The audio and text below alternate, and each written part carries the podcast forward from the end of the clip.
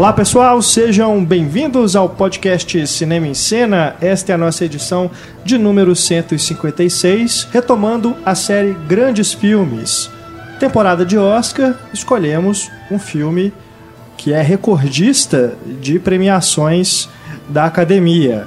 Estamos falando de Ben-Hur, filme de 1959 que detém até hoje o recorde de 11 estatuetas que foi igualado né, por Titanic em 97 e depois O Senhor dos Anéis, O Retorno do Rei em 2004, né? O filme é de 2003, é isso? É isso mesmo? Eu acho que é.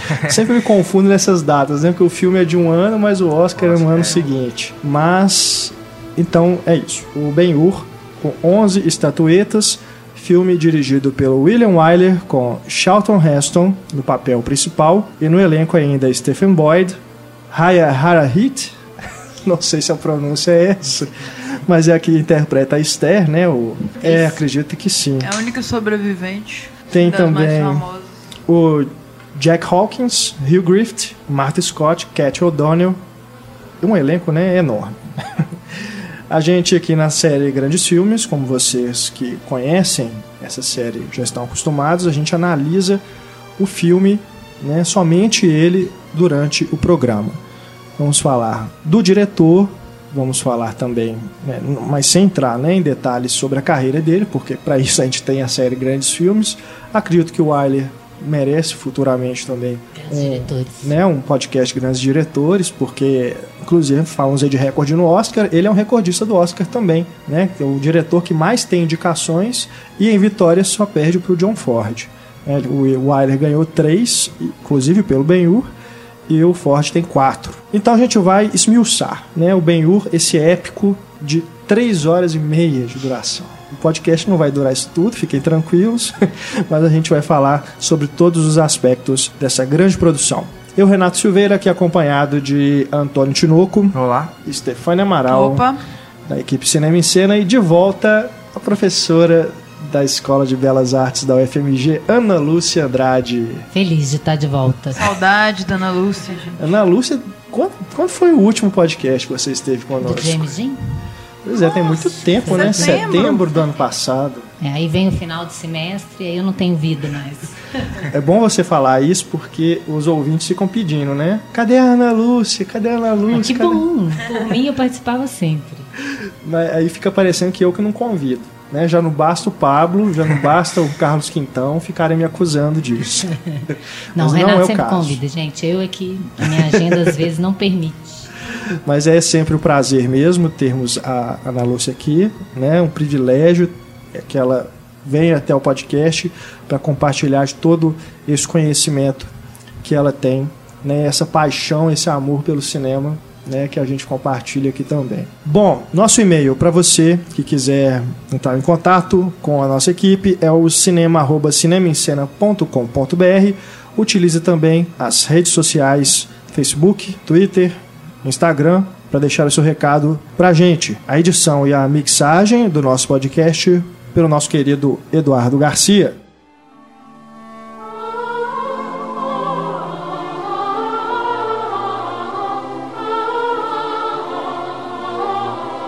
A gente começa então o nosso debate sobre Ben-Hur, fazendo aquela contextualização de praxe da série Grandes Filmes. Ben-Hur, filme de 1959, é uma terceira ou quarta versão né, do livro, que foi publicado em 1880, se eu não me engano. Há uma versão né, mais famosa antes dessa do Wyler, de 1925, né, uma versão muda. E que... uma de 1907. 1907, né? Então é uma história que já desde os primórdios do cinema era levada às telas. E teremos um remake em breve, né? Se não me engano, este ano. Este ano. É.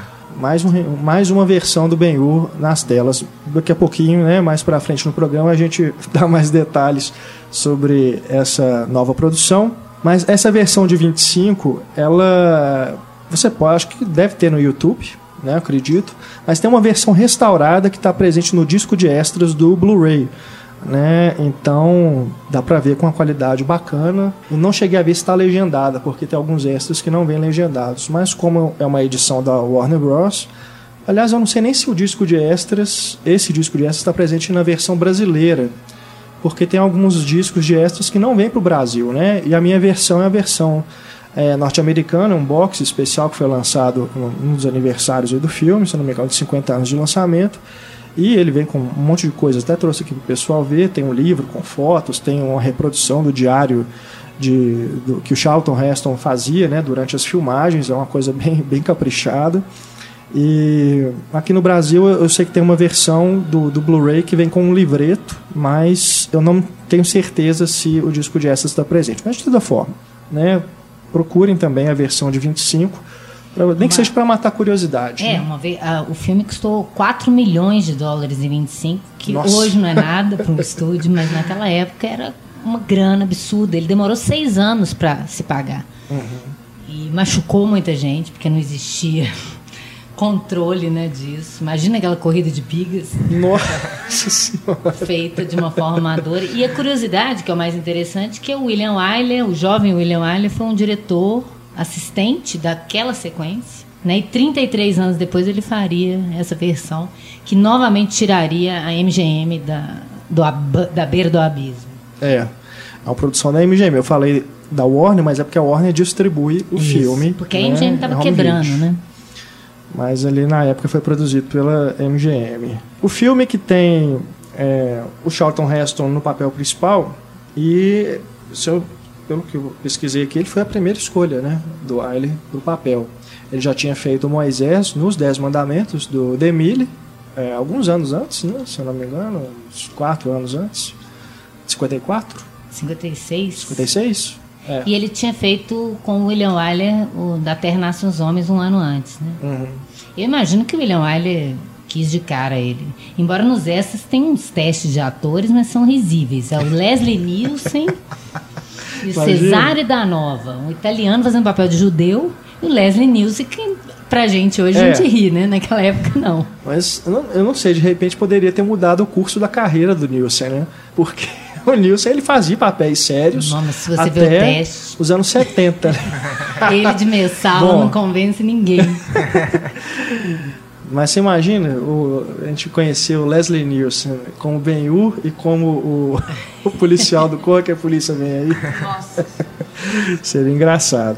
Mas o, o Charlton Heston né, já era, naquela altura ali, um grande astro de é, E o Charlton Heston, gente, ele é uma coisa assim que para aquela época ele devia ser um, sei lá, um Schwarzenegger, só que era ator, né? Ele sabia atuar, né? Que é uma diferença, é um cara musculoso, bonitão, de filme de ação e tudo. Mas é um ator, né? ele é impressionante como ele dá credibilidade para uns personagens Total. mais absurdos. Né? Verdade. Né? Com certeza. E o, o Ayler, Ana, queria que você falasse um pouquinho mais sobre ele também.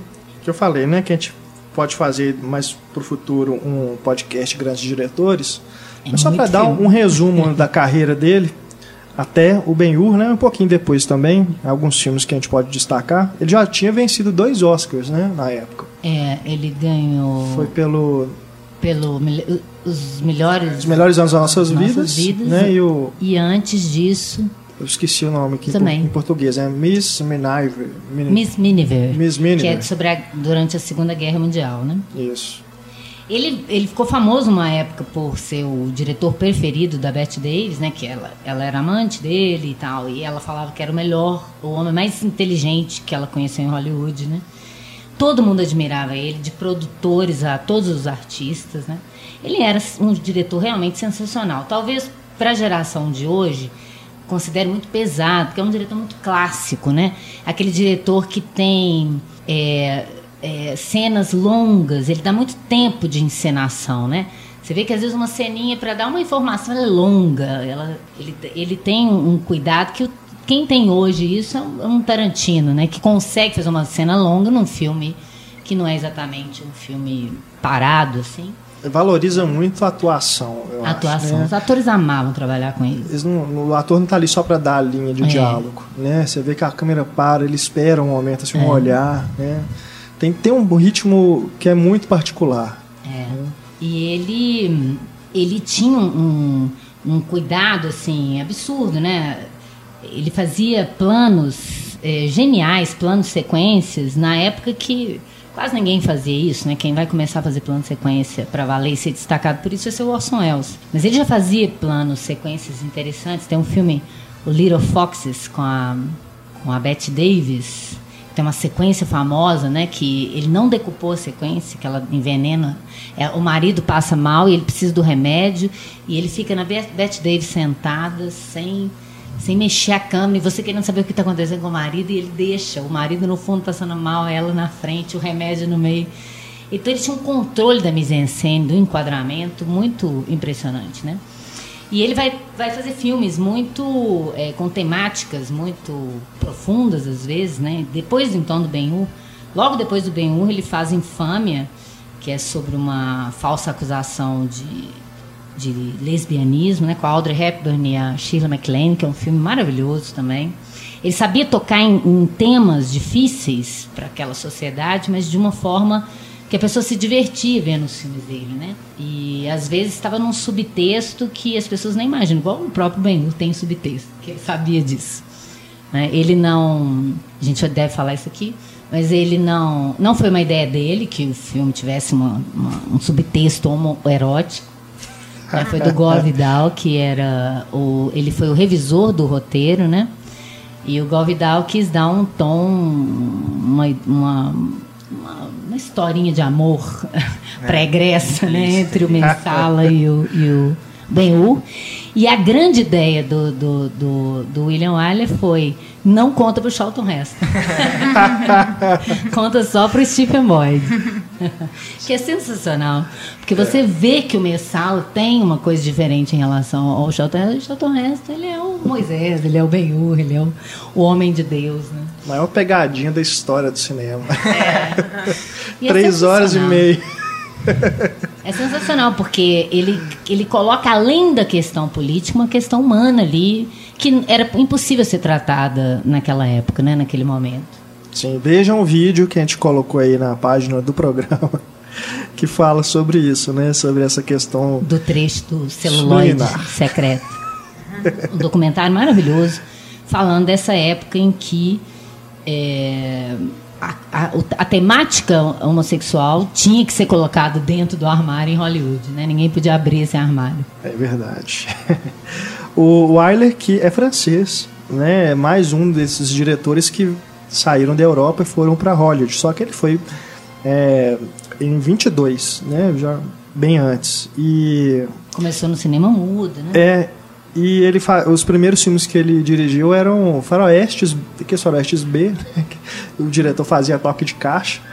É, e depois que ele veio se tornar né, esse grande diretor e colecionando indicações ao Oscar, ele somou 14 indicações, 12 como diretor, mais duas como produtor, ganhou três Oscars e ficou atrás só do John Ford, que tem quatro. E era um, um, um diretor assim. É, você não, não vê ninguém do meio falando mal dele, pelo contrário.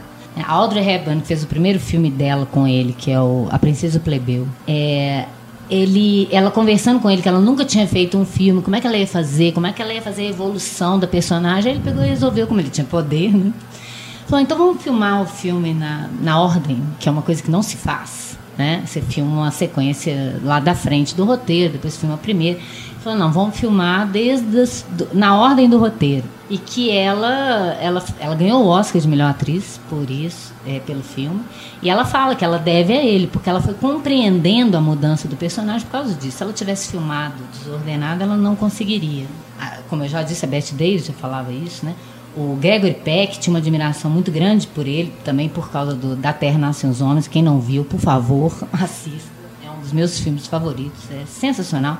Ele sempre trata da, de relacionamentos humanos e da, da falta de humanidade entre as pessoas, né? É sempre muito bacana. O, não só em Hollywood, o Glauber Rocha, aqui no Brasil, também admirava muito o Wiley. Eu não? Peguei aqui um trecho em que ele fala do Wyler no livro O Século do Cinema. Vou, vou citar aqui, tá? Entre abre aspas. No cinema de Wyler predomina o ritmo lento, a correta simplicidade formal, a preocupação em narrar da mais direta maneira, sendo lírico ou dramático discretamente. A força do cinema de Wyler é psicológica e social não se concentra nos valores especificamente do cinema, funciona pela intensidade interior, a problemática humana, a base literária que possui. Fecha aspas. Mas aí, né, Glauber sendo Glauber, mais adiante, em um texto em que ele escreveu sobre o Alphaville do Godard, ele dá sua alfinetada. Mas não diretamente no Wyler, mas no Ben-Hur. No cinema classicão daquela época. né? É, abre aspas. Godard mesmo declarou numa entrevista que acha absurdo quando alguém vem dizer que, uma, que um super espetáculo, estilo Ben-Hur, é bacana porque é só espetáculo, não escorrega na filosofia barra mensagem. Grande besteira, porque o fato de existir uma superprodução estilo Ben-Hur já é um escorrego temático para o exercício filosófico. Um filme desses existe não para divertir as massas, mas para extrair das massas inconscientes o maior número possível de entradas. A superconsciência do espetáculo, a ditadura do zero zero cetismo. Fecha aspas. É, eu, eu até compreendo ele, ele falar sobre isso nesse, nesse momento, porque o filme é de 59. 59 estava surgindo um novo cinema, que era a novela Vague, né? Então não cabia mais aquela super produção, aqueles espetáculos que só Hollywood podia fazer. E o mundo inteiro estava fazendo filmes profundos, interessantes, sem grana e sem grande visibilidade, né? E com um público atraído por isso, interessado por esse tipo de cinema que não tinha espaço antes, né? Então eu acho que é um pouco ele falando mais desse tipo de cinema que, É. que, que acabava sendo oposto a esse novo cinema, porque mesmo o Ben-Hur, mesmo que, que você vê que é um filme para atrair bilheteria, né, é aquele super espetáculo típico hollywoodiano, né, tem sequências, sequências de festas, de, É. de aquelas paradas romanas, né, aquelas coisas grandiosas, a la Cleópatra, e todos os filmes de Hollywood épicos desse gênero. Mas a questão humana é o mais importante. Tanto é que as sequências, claro que ele dá muito tempo para sequências de ação, a corrida de bigas, que a gente vai falar, e outras mais lá, a batalha naval. Mas o que é mais forte, o que as pessoas mais se lembram mesmo, são os diálogos. É, é a coisa melodramática que ele sabia também do alcance do público, né? O reencontro com a mãe, né? Essa coisa dos amigos que se reencontram. É a coisa que está velada ali, a- o conflito político e ideológico entre eles. A própria questão de Jesus, né? Eu acho que é o filme mais interessante sobre que bíblico hollywoodiano. Muito mais que o C.S.B. DeMille, que quer fazer uma apologia religiosa, né? Ele não, ele quer falar dessa, dessa coisa cristã da humanidade, do humanismo cristão, né? do amor cristão, que é interessante. Tem a crítica religiosa também que a gente pode fazer depois. É, a própria representação de Cristo de costas é uma coisa fenomenal. Assim. É. Parece que você vai ver o seu Cristo ali, de certa forma, e. É, e assim, só que, já que você falou disso, só para adiantar um pouquinho, é, tem vários momentos pontuais de Cristo, desde o nascimento até a morte, mas aquele momento que Cristo dá água para ele, assim como ele não esquece, a gente também não esquece, Aham. e a gente não vê ele. É. Então isso é sensacional, ele cria uma presença na ausência, né? Sim. Sem mostrar, e isso é muito mais forte do que se ele mostrasse. Até no, no making off mostra o ator que seria Jesus. Desconhecido pra caramba. assim. Quem interpretou é o Claude Ritter.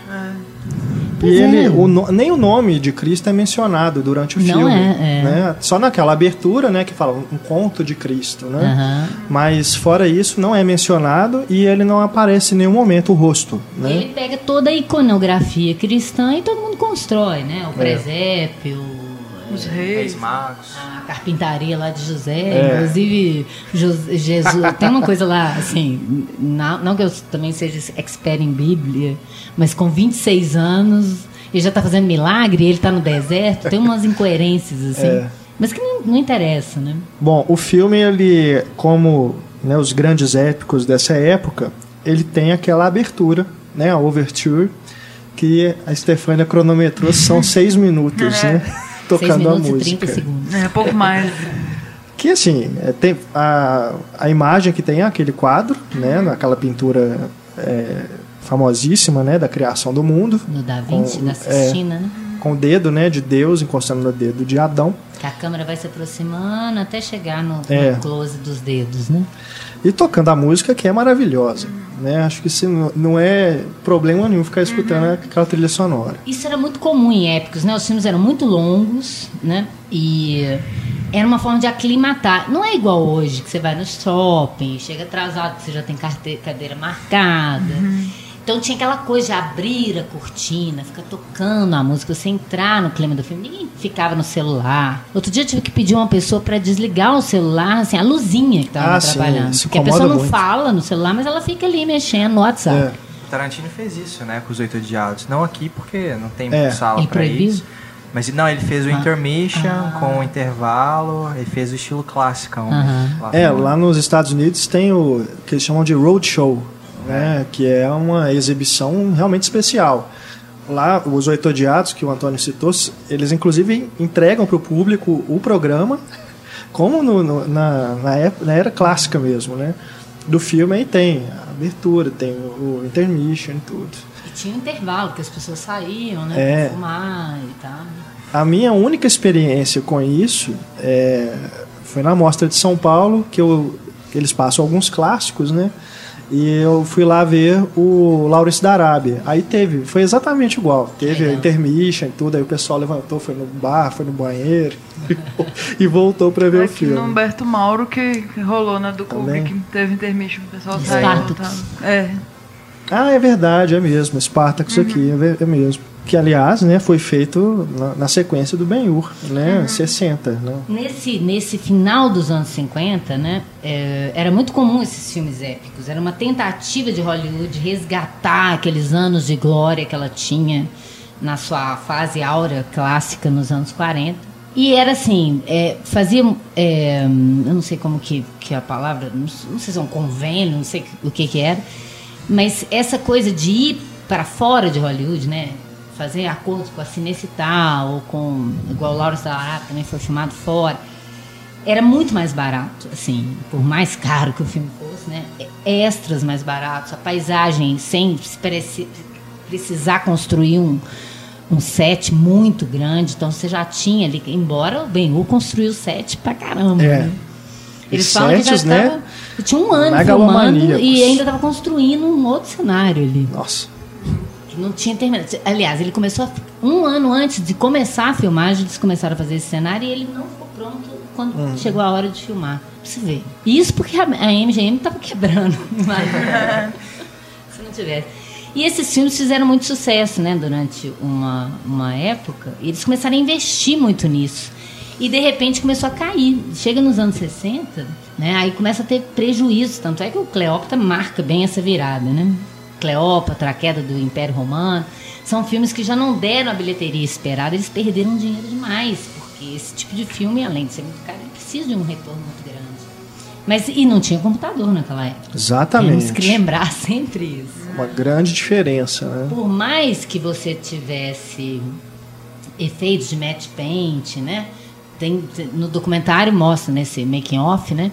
Como que se você olhar a, quase toda a composição de multidão em Ben-Hur, se você dividir, traçar uma linha do Equador no meio do, do enquadramento, para baixo é filmagem, para cima é matte painting, colagem, né? Colado assim, para recortar e emendar aquilo ali para parecer um cenário muito grande, né? E é tão bem feito, né? Muito Porque engana Você mesmo. não vê. Né? A não sei que você pare e fique reparando que tem uma É. coisa que tá meio Tem pintada. uns cenários assim. pintados, o céu muito pintado, É, umas cenas de exatamente, estúdio, a né? cena do Monte das Oliveiras lá de Jesus, o Sermão da Montanha. Eu acho que a, vê que o, as nuvens não mexem. Eles deviam ter feito um- único- uma animaçãozinha. o único momento que me incomoda mesmo é da batalha dos navios, Batalha né? Você Que vê você que eles vê são que- bonequinhos. Os- quem- quando você vê um cara no navio, É. você vê como bonequinho. E, e essa coisa do interessa. céu também, né? Mas o que, e de novo, porque assim, depende, né? Tem gente que está mais interessado na ação e que vai reparar nisso. Mas o que você está mais preocupado ali é se o Benhur vai sobreviver. É. Então, você não liga muito para a batalha. Você está preocupado. Tanto é que é, é, eu gosto muito dessa sequência. Depois, se quiser, eu separo os. Ainda estou de férias, mas eu separo os fotogramas. Que ele corta do mar abertão, assim, né? Aquele mar aberto, as caravelas e tal. Corta para aquele scope reduzido, a portinha e aquele tanto de escravo enfileirado em, em, em profundidade de campo, com aquela vida reduzida ali, né? Você tem um mar aberto. Ele dá, dá um choque na montagem, né? Do plano abertão para o plano fechado em seguida, assim. E, então, o que que interessa mais ali? É, é você pensar na condição daqueles escravos em meio a uma batalha acorrentados. Isso é muito legal, né? Sim. que você se coloca do lado sempre dos oprimidos no filme, né? Tanto é que quando ele, ele sai de um navio e vai para o outro, que a primeira coisa que ele entra, ele olha e vê os outros lá pela janelinha. É. Os outros escravos também marcham com aquela musiquinha que é- faz parte da minha infância, aquilo também, aquela, o ritmo da, da remada, né? Esse filme é da minha infância, porque passava na Globo direto, né? Todo feriado bíblico passava de madrugada. Eles dividiam em duas assistia. partes, não? Não, eles cortavam muita coisa. Aquele prólogo inicial, eles cortavam quase tudo. Cortavam umas sequências. Tem umas sequências meio mortas mesmo. Aquele árabe falando com os, apresentando cavalo por cavalo. Isso que eu meteria Nossa. tesoura É tipo a Bíblia, né? Tem umas partes que é complicado você ficar lendo tudo. É, Assim. quer fazer uma coisa meio engraçadinha onde não cabe, sabe? É. Aquele árabe arrotando, né? Sabe? Aliás, eu fiquei sabendo disso quando era criança, que era um costume. Aham. arrotar depois da comida por causa do filme. É. coisa, sabe? Eu sei o que é uma galé de um navio por causa desse filme. né? Ele arrota e fica esperando o, o Ben-Hur arrotar também, né? E ele fica assim, mas como assim? O que, que eu tenho que fazer? É Então ótimo. era aquela coisa da família, era um filme pra família, né? Ver em épocas especiais e tal. E era um filme de aventura, um filme emocionante, né? Que, que para crianças de todas as idades assistir, né? É, ele ameaça ser uma história de amor proibida, né? Naquele comecinho, mas isso ali Você depois só... começar. E ele ou entrar Aquela troca de que é. Esther. Taças ali, bem sugestiva, né? Mas depois ela só volta, né? Quando ele retorna pra Judéia. Que ele é um aí- príncipe e ela é uma escrava. né? É, ela vai pedir a permissão pra ele, né? Pra se casar. E ali é aí que você fica sabendo que ele sente alguma coisa por ela. É, ele pega o anel dela de escrava, né? E fica É. com ele, quer dizer, ele tá escravo dela. Ele liberta ela e fica com o anel de. Mas. é, E mesmo depois, quando volta, não é aquela coisa, aquele, aquela história de amor É. melosa, aquela coisa toda. Né? É bem, eu acho bem centrado. Vai nisso que o Glauber falou aqui, Uhum. né? De, de não ser essa coisa. é, E é muito masculino, né? Os conflitos normalmente são muito masculinos. Até porque a mulher não tinha muito o que opinar naquele momento, naquela época, né? As mulheres eram escra A única mulher escrava, as, du as duas irmãs viram é, é, reféns daquela situação ali por culpa dele, né? Ele que tem que fazer alguma coisa para libertá-los, ele que tem que fazer sempre alguma coisa. E você acompanha essa saga dele, não tem muito espaço para amor. Você vê que quando ele ele sai das galés lá, tem uma namoradinha ali que É. também não, não desenvolve, né? É. Só pra mostrar que ele não teve um caso com o cara, né? Aquela coisa eu vou adotar ele, Vou adotar. é. Depois de ver, depois de ver ele sem camisa, remando. né? salvar a vida dele. Não, porque era comum mesmo isso na época, né? Você, o cara tinha um caso, adotava, ou, ou falava que era um sobrinho. Então acho que aquela mocinha ali eles botaram só que ela só aparece ali, né? Não tem função nenhuma, outra Não, função. porque tem uma cena de sedução incrível ali. Quando o cara tá testando os limites do Ben-Hur. Sim. É uma É um- montagem, gente. um- Aquela montagem é homoerótica. É um total. fetiche ali. Um é- fetiche. Sadomasoquista. Vai ter uma batalha, o cônsul vai lá pra treinar a batalha, ele cansa o povo antes da batalha É. pra treinar um carinha que ele ficou doido com ele. Essa cena é que fantástica. se isso tivesse sido explorado de uma forma mais interessante, podia ser até mais legal ainda. Eu acho. Mas pra aquela época era impossível, gente, 59. Não, e Mas a mesmo. cena é muito Hoje em dia o povo já é careta, imagina em 59. É demais. Mas a cena é muito boa, né? O, o ritmo construído É pela longa, uma montagem. montagem é longuíssima. Montagem acelerando aos poucos, né? Com a música também, as batidas, os né? olhares, né? Toda Um- visual, né? É, Visual, toda total. visual. Aliás, quase tudo. no- as Sim. grandes relações no filme são resolvidas pela montagem. E você percebe essa coisa homoerótica por causa da montagem. Porque senão seria só um cara olhando, testando o escravo. É. Mas o jeito que ele monta aquilo é impressionante. E mesmo que você né, veja que os caras estão ali sofrendo, né, sendo torturados, aquilo é bonito demais. É. Porque tem a coreografia, Sim. né, junto com a trilha sonora. né? Vai aumentando e os cortes vão ficando cada vez mais rápidos. Aquilo é, muito bom, né? Com o cinema é, tem um efeito incrível. É, mas aí já está já tá bem mais adiantado no filme, né? É, não, É, ele já foi já foi julgado, já foi traído, já foi mandado embora, já, já recebeu a água de Jesus. É legal porque eu fiquei pensando, né? se ele é um paralelo, né? Ele nasceu na mesma época de Jesus, né? Ele fala, ah, ele teria sua idade É. hoje, 33. Falou assim, só falta o Brian ali, né? Eu pensei nisso, velho. Direto, dá pra lembrar do É o Brian. Jesus, o Ben-Hur e o Brian. É, é. Mas isso é bacana porque ele fala, né, que é um conto de Cristo, aí eu não- o, o desavisado pode achar que vai ser a história de Cristo e tudo, mas Cristo é, É a vida de colocado Brian. Cristo é colocado como coadjuvante. Né? Ele só, né, talvez até menos que coadjuvante, é só uma presença. História ali, paralela, né? E você sabe, eu acho bacana isso, é contar uma história bíblica que se passa aos arredores ali da história principal. Aham. Daquele Né? momento em que, que todo mundo conhece É. aquela história, você não imaginaria qual era a vida de alguém que nasceu naquele momento. E aí tem os personagens como o Baltazar, né, que, que fala né, do, do, do Messias, que está procurando por ele, né, que soube que ele estava passando por ali e tal. E outros personagens também vão falando né, da- daquele homem que. Né, tem, tem a revolução né, que está acontecendo ali, que o Messalas quer, que é o motivo que, fa- que leva o Messalas a trair o.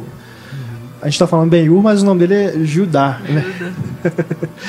E, enfim, tá toda, toda, tudo isso que a gente sabe né, da história de Cristo está acontecendo ali nos bastidores. E a gente está acompanhando, a narrativa principal é a história Mas, de desse modo- príncipe que se transformou em escravo e depois voltou né, para reivindicar. Reivindicar não, para se vingar. Né, uma história de vingança também. Mas de certo modo, se você for pensar, ele tem uma, uma- um subtexto interessante ali do judeu entre judeus, e- o judeu, o judaísmo e o cristianismo. É.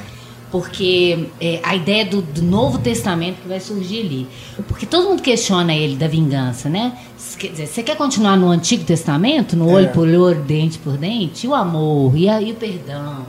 Então é como que essa era cristã modificou esse pensamento, né? A partir dali. E por outro lado, de certo modo, é uma forma de, de como que também a, a religião é importante e tal, mas ela também ela é uma. Ela cala uma ideia de, de, de, de rebelião, né?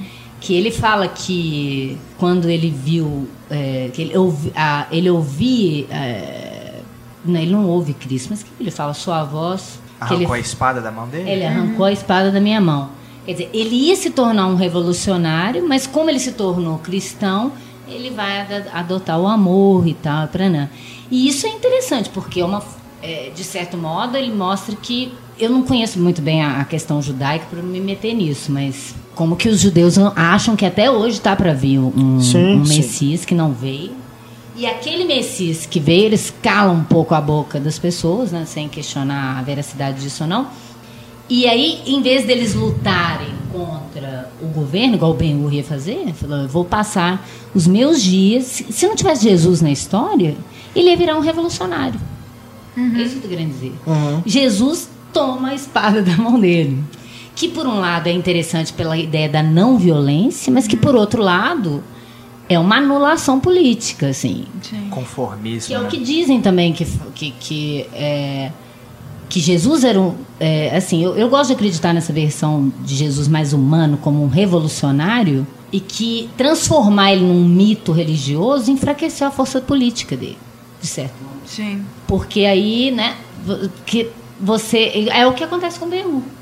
Em vez dele querer seguir o exemplo, não, vamos lutar contra esse sistema que nos escraviza a vida inteira, não, vamos nos conformar, porque a vida é eterna, eu vou ser feliz na vida eterna, eu não vou fazer nada nesse plano, que quando eu morrer eu vou ganhar o reino de Deus. Que é complicado, sim, né? É Claro que cada um tem a sua fé e a gente respeita, mas não deixa de ter uma coisa que a gente tem que pensar aí, né? Porque os homens é que fazem as leis e os homens criaram esses mitos, né? Sem dúvida. Mas eu fico sempre temendo falar sobre esse assunto, o depois ficar puto Não, é- comigo. é- mas é. uma leitura que é possível, né? Claro.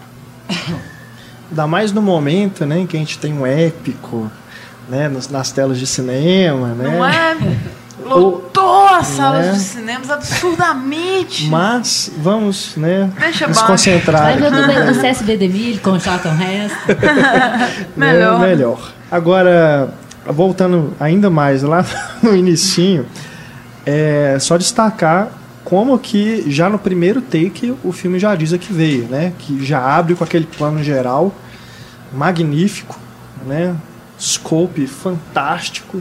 O filme ele foi rodado em 65mm com uma câmera nova, né, que a MGM tinha desenvolvido na época. Então você tem aquela imagem, no- agora que eu, eu vi pela primeira vez em Blu-ray, cara, fantástico, assim, as cores tão vivas. depois do mapa.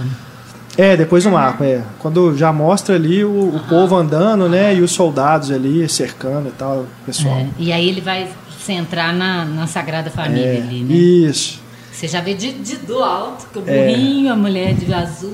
Aham. Como que de longe você já reconhece, né? Ele não falou nada e você sabe que é Maria José. E o, nesses primeiros é, takes, você já começa também a perceber que enquadramentos fantásticos, né? Um equilíbrio, uma harmonia assim na composição. Ah, Na- nessa cena ali da, da manjedoura, né, de Jesus, até a vaca, ela tá posicionada assim, olhando para Jesus. Parecem, e parecem vê um bezerro correndo Natal, lá do né? fundo, cara.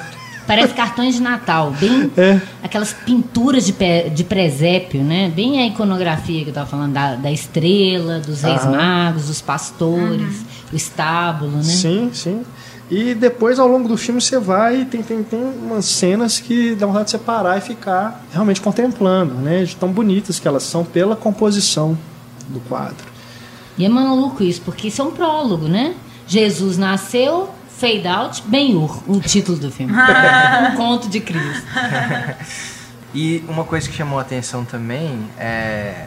Isso é curiosidade mesmo. O, o leão não ruge, né? O leão da MGM. Eu nunca tinha visto isso. Ele fica, O leão fica caladinho, fica de assim. boa, né? É, Aí eu Vou procurei. porque é, aquela a logo ali, ela foi colocada depois, mas ela tá muda, realmente. É, ela aí- é só um estilo mesmo. Aí eu fui procurar no MDB, a explicação que eles dão é que é por causa do tema religioso do filme. Então, por isso que o leão não ruge. Respeito. O leão também tá É. anti-violência aí no, É. no logo. E que aí isso acontece em outros quatro, outros três filmes. A Voz que vão ouvir, que também tem tema religioso. O Poder da Mulher, de 51. E o Intriga Internacional, de 59, mas é porque é o tema do Bernard Herrmann meio que entra no lugar do leão e tal. Aí por isso também não tem o leão rugindo. Bom, Legal, a- legal. Essa, essa música do, do Miklos Rosa, né? Que é bem legal. Aí, aí você vê como que o, o, o- o John Williams mamou desses claros classicões, né?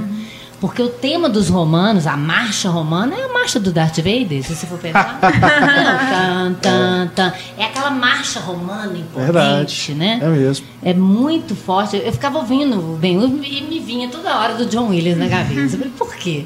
É porque os acordes remetem, aquela coisa bem de marcha mesmo. É verdade. E começa e música religiosa também virou isso, virou esses temas do Miklos Rosa, que talvez para hoje para as pessoas soe muito, né, pomposão, né? Mas é fundamental para esse tipo de filme, né? Você vê que a música, ela muitas vezes ela revela o que que o personagem está pensando.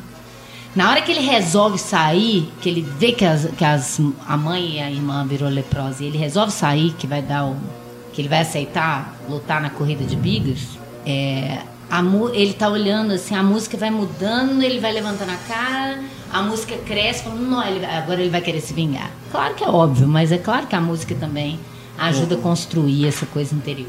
Sem dúvida. Agora, a, a, a cena em que o, a telha cai, né? Lá na, em cima do governador, e que leva a acontecer tudo, né? O filme acontece por causa daquilo. A cena ela é pequena, né? É. É, você, você não espera que a partir daquilo Só uma ali. bobagem daquela. Aquilo né? é uma desculpa, na verdade, é isso, É. né? Mas o filme, assim, na, na hora que, ela- que eles estão lá em cima, é, dá uma escorregada primeiro, né? Ela coloca a Já mão aí, tenso, já dá uma já. escorregada É. na telha. E só depois, né? Aí tem, ó, eles vão lá, conversam, na hora que ela volta, que ela bota a mão de novo, que a telha cai. Mas mes- mesmo assim não tem aquele plano de detalhe na telha, É. escorregando, e caindo e tal. É legal É, porque ela ele não quer te acontece- criar uma expectativa Porque na verdade foi um acidente. De que aquilo ali Uma você fala, pô. imaginaria que fosse causar tanto É, problema. que você vê e fala, não, agora ferrou. Fudeu. É. Você ainda fica esperando até né, a hora que o Messalas entra lá e ele fala assim, mas foi um acidente e tudo. Você ainda fica esperando que ele fale assim, não, tudo bem, não esquenta não, só uma formalidade aqui, né? Porque foi o, o governador estava passando, mas não tem jeito. e o Messalas com aquela cara fechada, né? O Stephen Boyd. Adoro ele. Que aliás, não é, tá ótimo e o, tanto ele quanto o Heston, né, as vozes dos dois são muito marcantes, né? É. Então, na hora que eles estão conversando, parece que são dois deuses que estão É. dialogando, né? E é engraçado porque eu vi ele falar, o, o- não sei se é a filha do, do William Wyler que fala no, no documentário, que eles quiseram, eles chamaram só atores britânicos para fazer a, alta cúpula romana por causa do sotaque, remeter uma ideia de aristocracia. Né? Então eles falam pomposos para diferenciar dos, do povão. Imagina né, os romanos com sotaque britânico para parecer aristocrático. E como a gente estava falando, a Esther, que é a única atriz que é realmente palestina, né? Da, daquela região. Aham. E tá viva até hoje. Desse- Do elenco principal, ela é a única. E hum, uma outra coisa que, que é interessante, né? O, o uso do scope também, né? Que o scope que surge, que a gente já falou até num podcast só sobre o formato panorâmico, em 55, como em 59, ele já está sendo usado de uma forma Sim. né, como base para qualquer filme épico. A ideia, o filme já começa esses planos iniciais que estava falando, aqueles arabescos assim, que vai tendo aquelas filas de romanos até o final do enquadramento, até a profundidade de campo e tudo com coadjuvante, né? Não tem gente duplicada em É. computador. Milhares e milhares né, de figurantes. E aí ele ele localiza de novo, peraí, mas começou com Jesus, vai para bem abriu o letreiro Ben-Hur e aí volta para esses romanos chegando em Nazaré, eles contextualizam, né, que Jesus tá lá nas colinas, né, segundo diz o, o pai dele, ele surge de costas, de longe assim, né? E aí logo de cara ele já já mostra o Messala que já conseguiu o comando daquele lugar. E aí eles falam de João Batista, falam de Jesus. E eles falam da dificuldade de se mudar uma ideia na cabeça de um homem, especialmente uma nova ideia. Mesmo que o prenda, que o faça sofrer, né? e corta e apresenta bem. Né? Então ele joga, ele, ele primeiro contextualiza visualmente, depois ele explica algumas coisas no diálogo, por isso que é um roteiro tão. É tão estranho ter perdido justamente de roteiro, porque ele é tão minucioso, né? O roteiro. Os diálogos são muito bons. Eles não são é, desnecessários, né? Eles É. te contextualizam naquilo que você não está conseguindo entender na imagem, o diálogo vai te explicar. E tem aquelas frases assim memoráveis, né? Que eles dão um efeito assim na frase, mas são frases boas, né? Aquela, por exemplo, quando o Messalas está lá para morrer e fala pro Ben-Hur, it goes on. Né? Fala da, da corrida, né? Que a corrida não acabou, ela vai Aham. continuar. E que, de novo, é aquela coisa que a gente estava falando de, de ser. de Jesus estar ali no, no, no fundo da história, mas se você não tem Jesus naquela história, você não resolve essa história. Ela tinha que ter acabado na corrida de bigas. Porque e a mãe e a irmã? Como é que ele ia resolver isso? É. Sem um milagre. Verdade. né? E, e essa ideia de Jesus, de- do, do- do- do pensamento cristão, na verdade, modificar aquele homem, né? Que, que antes queria tanto vingança. E é impressionante como a cruz, né? é, eu fiquei pensando, gente, será que eu estou viajando? Vou rever. Fiquei revendo os enquadramentos, mas como você tem cruzes ao redor, principalmente do Ben né? Ele não é cristão ainda, né? Ninguém é cristão até Je- Jesus morrer, mas como que essa ideia do cristianismo está rondando ele? A primeira aparição dele é aquela viga lá É. que eles vão julgar As lanças. que fica, tá em cima da cabeça dele, né? É ele verdade. chega no fundo, aquela viga tá em cima, ele no fundo do enquadramento. É, depois nessas galés que eu tô falando, tem as duas portas abertas assim, fazendo duas cruzes e ele lá no meio da, da galé puxando. Né? Essa cruz que vai, que eu pensei, essa cruz não, não, não pode ser à toa, tanto que não é. Logo depois ele joga, eles jogam aquela lança ali, que também é super simbólico, jogar, um jogar a, lan- a- a lança na cruz e o outro jogar acima. E depois ele termina a sequência antes do fade out com dando detalhe na cruz. É. né? Quer dizer, não é viagem, né? O povo que acha que a gente fica viajando, achando coisas no enquadramento. Você tem que ver se tem sentido no filme mesmo, né? Total, né? E ele ainda fala, vamos atirar as lanças aonde as vigas se cruzam. Se você não reparou ainda que é uma cruz ali, você não Fala repara. você. É. E a, a cruz em que Cristo é crucificado, acho que ali tem uma. É, que eu vou dizer? Uma veracidade, porque não é a cruz, cruz mesmo, assim, né? Aham. Ela é um T, Aham. né? Que acredito que deve ter sido feita uma pesquisa para chegar naquele formato, né? A representação da cruz daquela forma.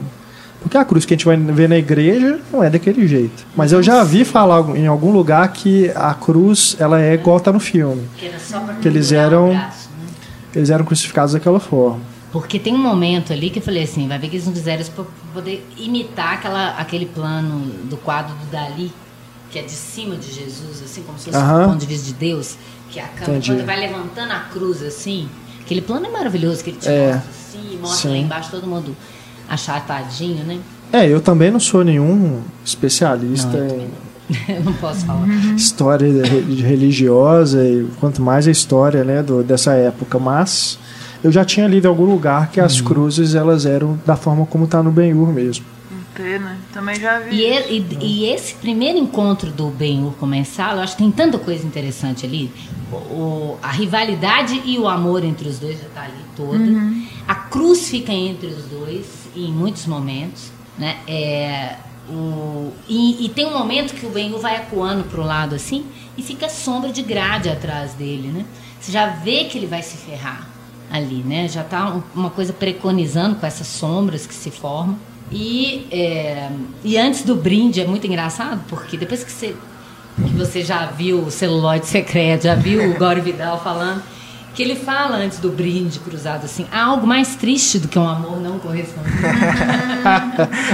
O amor não correspondido. tipo assim, porque você não correspondeu ao meu amor, eu vou te fuder. Você É. passa três horas e sete anos se ferrando. E depois de- de- desse, desse brinde, né, ele vai apresentar a família do Ben-Hur, é, vai lá para o Messala, vai lá ver ele, você vê a relação antiga deles, ele dá o cavalo pro Messala e tal. Aí eles começam a discutir.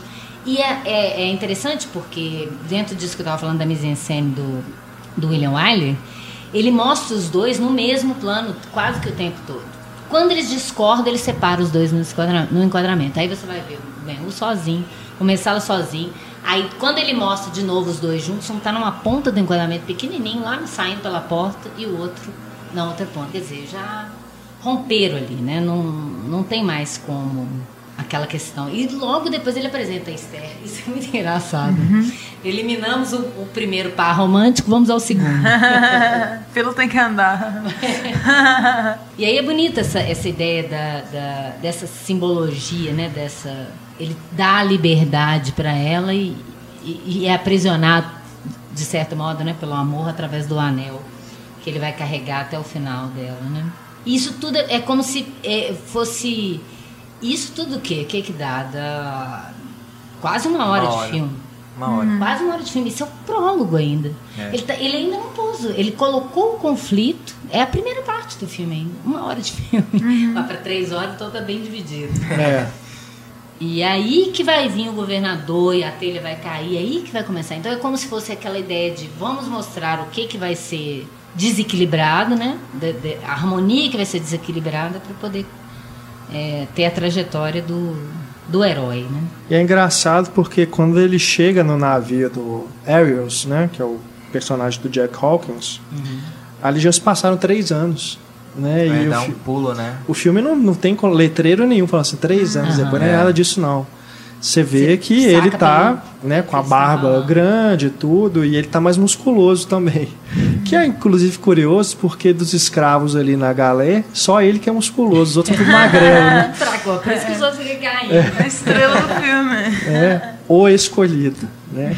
Aliás, assim, tem até algo questionável, porque só ele que se salva, né? Mesmo depois que ele vai lá pra Roma e tudo, ele não faz nada pelos outros escravos. É. Mas, Inclusive, mas- fica vendo aqueles africanos dançando lá e tudo. É. Você vê uma expressão nele assim, Mas, tipo, fica por isso mesmo. Ele só tá pensando na sua vingança. Mas ele age como um herói, assim, porque ele já tava sem a corrente na hora da batalha. Ele podia ter ido embora. Não, ele pega É, as sim, chaves, liberta os outros escravos, né? É. Ele age em nome do outro. Isso que caracteriza o grande herói, né? O herói Uhum. não age em proveito próprio. Agora, na cena ali de batalha, né, que se segue logo após essa cena do remo, dos remos, né, ali na, na galé, que é como a gente falou, essa batalha é uma cena de ação mesmo, né, acho que junto com a cena de, da corrida de bigas é a grande cena de ação do filme, e ela foi filmada em lá no Tinetitá, né, no estúdio, usaram um, um lago artificial com mais de 20 réplicas daqueles navios para poder é, dar essa impressão né, da, batalha marítima. E é uma sequência que eu gosto muito porque ela é intensa, ela é grandiosa, ela é violenta, né? Você vê que a hora que aquela cena que eles estão lá é, remando e o navio vem se aproximando, eles Nossa, vê pela terrível, janela. Pela janelinha, né? vindo com o navio. E de repente aquilo entra mesmo e quebra o set e vai para é cima igualzinho a deles. cena do primeiro filme. É. Ali é muito É, parecido. o William Allen a deve muito muda. à primeira versão. é. Aquilo é muito bem feito e dá essa sensação de realismo mesmo tá. por aquilo que a gente falou. fazer jus ao Fred Niblo, porque tanto essa sequência quanto a corrida de bigas, elas só existiram no filme do Wiley porque elas já existiram antes como uma base, quase um storyboard. Né? Que ele aproveitou o máximo. E essa sensação de realismo também porque não temos a computação gráfica. Porque a gente não tem tantos épicos feitos né, depois da era do computador. Mas você pega, por exemplo, Piratas do Caribe, que tem cenas de batalha em alto mar.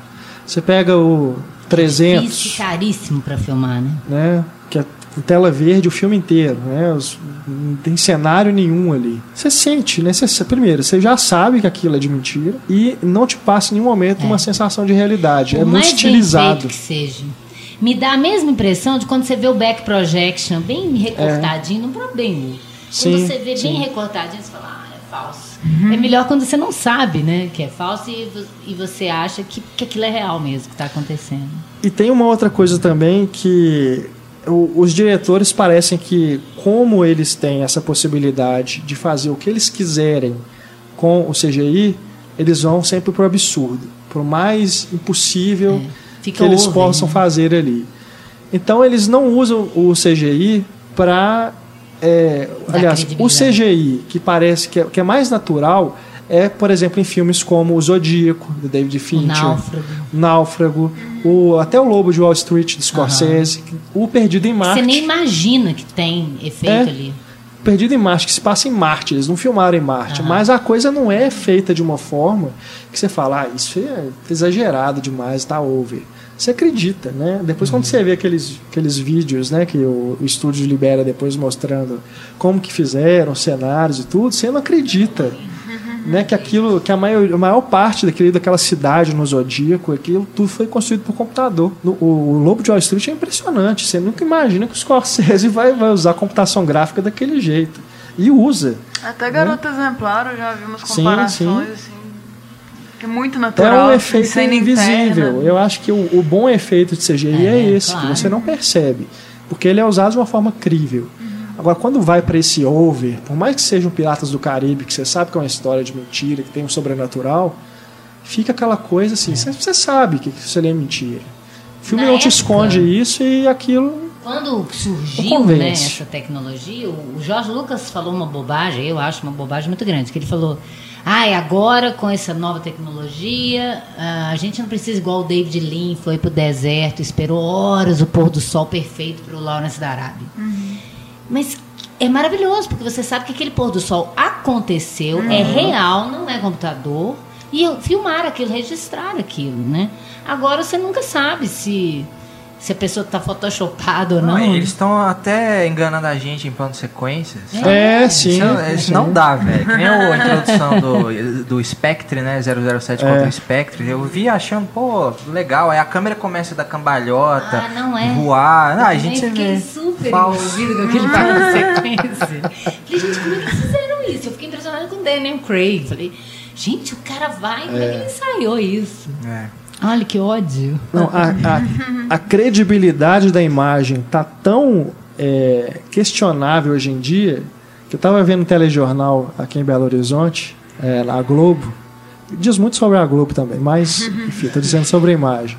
Que eles terminaram o jornal com a câmera mostrando o pôr do sol. Então é uma imagem belíssima mesmo. E a apresentadora teve que falar: essa imagem não é gravada, é ao vivo. Pode acreditar. Não é uma foto. Certificado de imagem ao vivo. Realmente, não. O, a computação gráfica, ela né, tornou o, o estatuto da imagem questiona, É. questionabilíssimo. Do- de você contemplar a É. natureza de fato. Eu me lembro aquela vez que o do meteoro lá na Rússia, que os vídeos começaram a aparecer na internet, todo mundo tava achando que era mentira, que era fake. Porque ninguém tava acreditando que o meteoro realmente tinha passado pelo riscando o céu, né? Hoje em dia, então, o que o povo já fala? Se, se o homem tivesse ido à lua agora, né? Né? Não ia nem ser o Kubrick. Ia ser um nerdzinho lá que fez no computador. Ai, ai. Mas vamos falar da- já da corrida de bigas, já que a gente está falando de falar uma ação. antes que eu esqueci. Que é essa do. do- nós não falamos dessa, do. do- antes dele ir para as galés, que ele está no deserto. Ah, eu já falei, né? Que Jesus dá água para ele. Acho que eu falei antes. Que ele- e eu achei isso legal também, porque hoje em dia, o que, que eles fariam? Eles colocariam uma luz para Jesus aparecer como sobrenatural. Não, pelo contrário, ele faz é, uma sombra. Jesus surge como uma sombra, né? Ele, você sabe que ele está ali porque ele tampa o sol do rosto do Charlton Heston. E aí ele dá, quando ele abaixa, o rosto dele se ilumina com o sol natural. Isso Sim. tão legal, porque a, a tendência seria fazer exatamente o contrário, né? E essa ideia de Jesus ser a, a, a luz e paranã. E ele fala da sede. Vira uma, metáfora também muito bonita essa ideia da sede, né? Eu tive sede, ele me deu de beber. E me- isso me deu força para continuar. Que é a ideia do cristianismo Sim, sim. né? A, a religião é uma forma de você dar conta de continuar para algumas pessoas continuarem é, vivendo, né?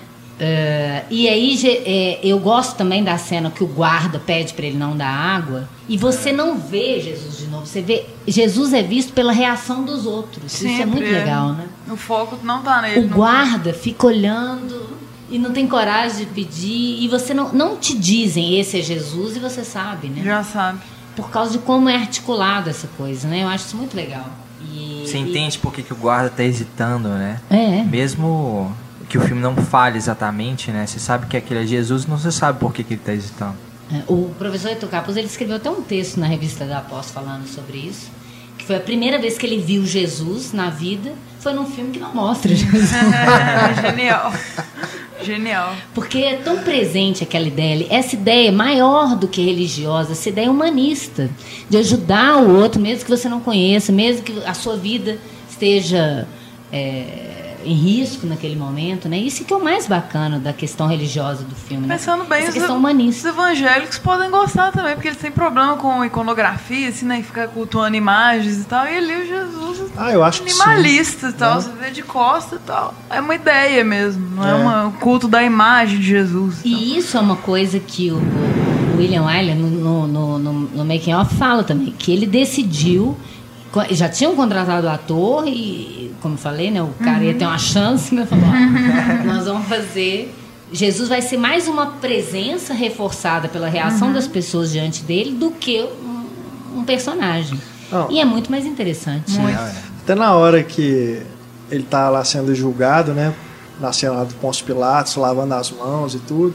Na hora que a câmera vai pra trás do Pôncio Pilatos, tem uma sombra na cara de É, Jesus. aquela Verdade. sombra meio artificial. Que é uma sombra, acho que é bem fake, É, né? rosto, é uma né? coisa É. preta. É porque ele assim, deve ter rosto dele. aparecido na pós-produção, eles devem É. ter. Borraram, parece uma canetinha, assim, É tampando. É verdade. bem É. artificial. Que também me aquela- incomodou. Aquele preto. assim. Mas Feio deve ter sido isso, né? A gente não pode dar rosto, né? Pra, pra figura. A gente nem nomeou, pra que a gente vai. Mas o, na, aquela cena também do Sermão da Montanha, que é logo depois que o Ben-Hur vai lá no Vale dos Leprosos, né, que ele tá indo embora, ele vê aquela, aquela multidão indo pra montanha, ele encontra o Baltazar lá e tudo. E você tem também um plano e contraplano é, deve ser o, o mais distante da história, porque Jesus você vê só Profundidade de manchinha branca lá em cima da montanha, e depois quando mostra Jesus de, De costas, você vê o Ben-Hur lá fundo. E é legal porque ele te mostra que Jesus viu o Ben. É, É, acompanhando. sim. Você né? acompanha com a cabeça, Sim. assim, quando ele vai saindo, né? Isso é muito É. legal, né? Você vê um olhar, uma troca de olhares de longe. É.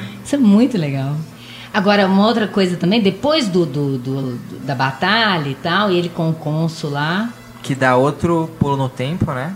E já é um renomado É. corredor lá de bigas e tal. Eu É. tô falando quando ele, ele, ele salva a vida do, do- desse, desse cônsul quatro vezes, né? Na batalha. na batalha, quando o cara vai jogar a lança, ele joga a lança no cara. Depois, quando o cara cai na água, ele salva o cara. E depois o cara tenta se matar duas vezes e ele salva o cara duas É vezes. né? verdade. E aí, e, e que a, você pensa, ah, ele tá fazendo isso pela chance que ele vai ter, né?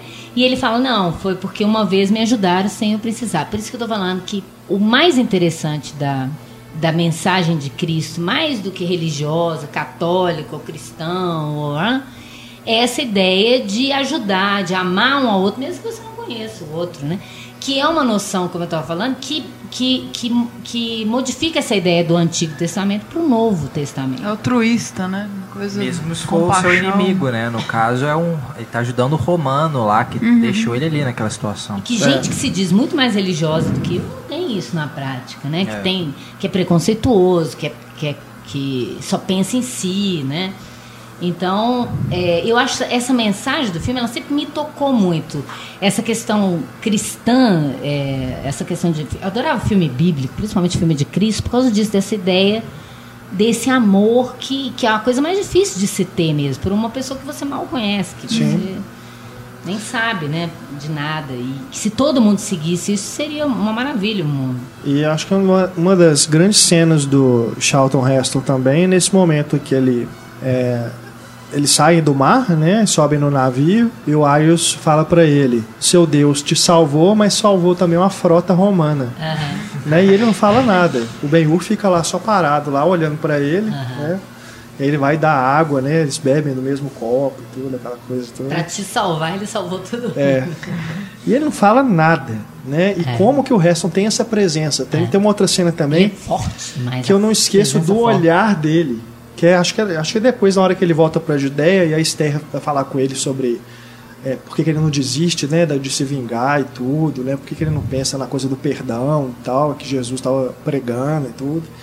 E ele olha assim, aí é aquela coisa do Wyler de parar o, a- o take, né? Daquele take longo só pro ator né, interpretar. É.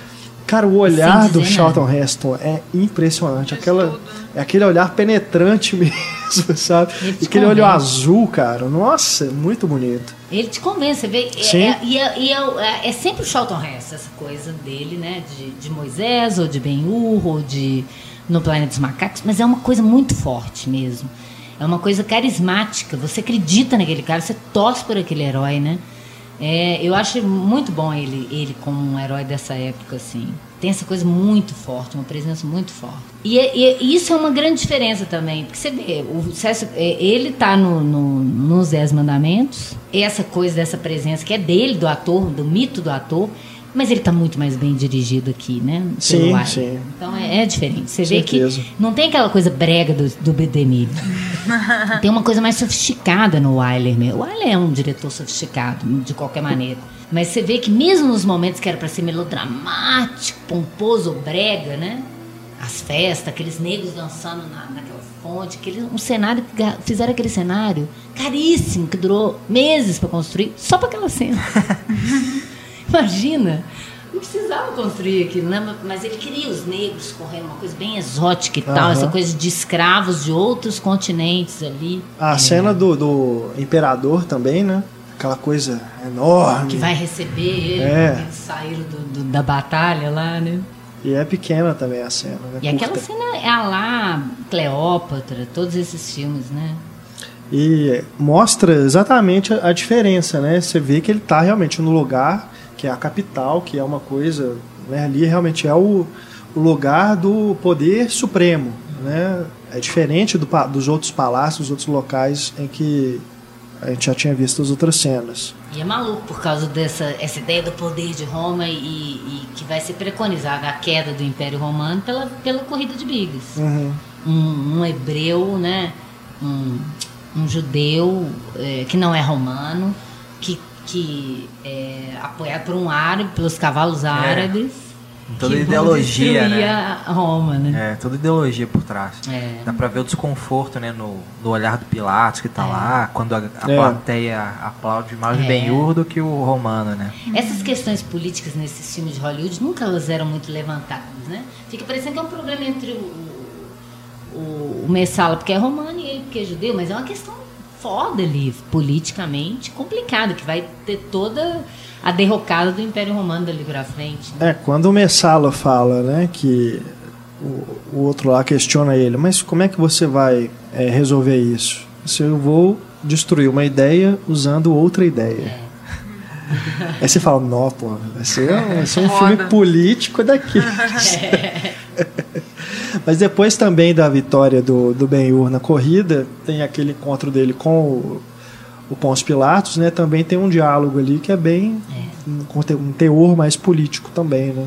Sim. E que ele fala, volta a essa ideia da volta a falar sobre essa questão da ideia, né, da ideologia. Agora também, an- agora antes ainda do, da corrida de Bigas, depois que o Ben-Hur volta, né, para Judéia e ele vai lá confrontar o, o Messalas, é. e aí o Messalas fica com medo e manda eles descobrirem o que aconteceu com a mãe e com a irmã dele, né, do Ben-Hur. Aí manda o guarda, Você acha que é medo? não sei, Acho que ainda tem um, um restinho de humanidade nele É. ali, né? Será que não? é. Ou então ele falou assim, não, vou resolver isso, porque eu não quero confusão, né? Deixa eu pelo menos saber onde é que eu tô aqui, né? É. Tô aqui, né, na, na minha sauna aqui, tomando meu banho, E recebendo minha essa- massagem, essa é a cena vem esse cara me encher quando o ele saco. chega pra, pra se vingar, né? É, quando ele, logo quando ele retorna, né, ele, o É Messalas tá lá no- na sala dele com aquele Porque ajudante. isso é muito legal que eu né, notei aqui. Que Ajudante. Não, ajudante, um Porque o, o- ele retoma toda a ideia inicial da casa, da, a casa dele, só que a casa agora tá toda desolada, tá Aham. toda na escuridão. Retoma o beijo na, na menina, Sim, que foi ali sim. interrompido. Só que o fundo agora tá destruído, aquelas janelas do fundo, tá tudo escuro e tal. Aí eles dão um beijo, e aí no corte, você reparou que o corte é começava dando uma chicotada assim? Você tem um corte de áudio do beijo, da cena de. É verdade. com um chicote. E aí eles falam que o, o filho do cônsul, né, trouxe uma adaga lá pra ele. E aí ele sai da escuridão, ele tá na escuridão e vai chegando como se estivesse saindo do, do, da tum- do túmulo, né? Eu não falei que eu ia voltar? E eu trouxe um belo punhal pra você. E aí ele fica. ele E é interessante isso, como que. é, ele- você tá doido pra descobrir o que que. O que que.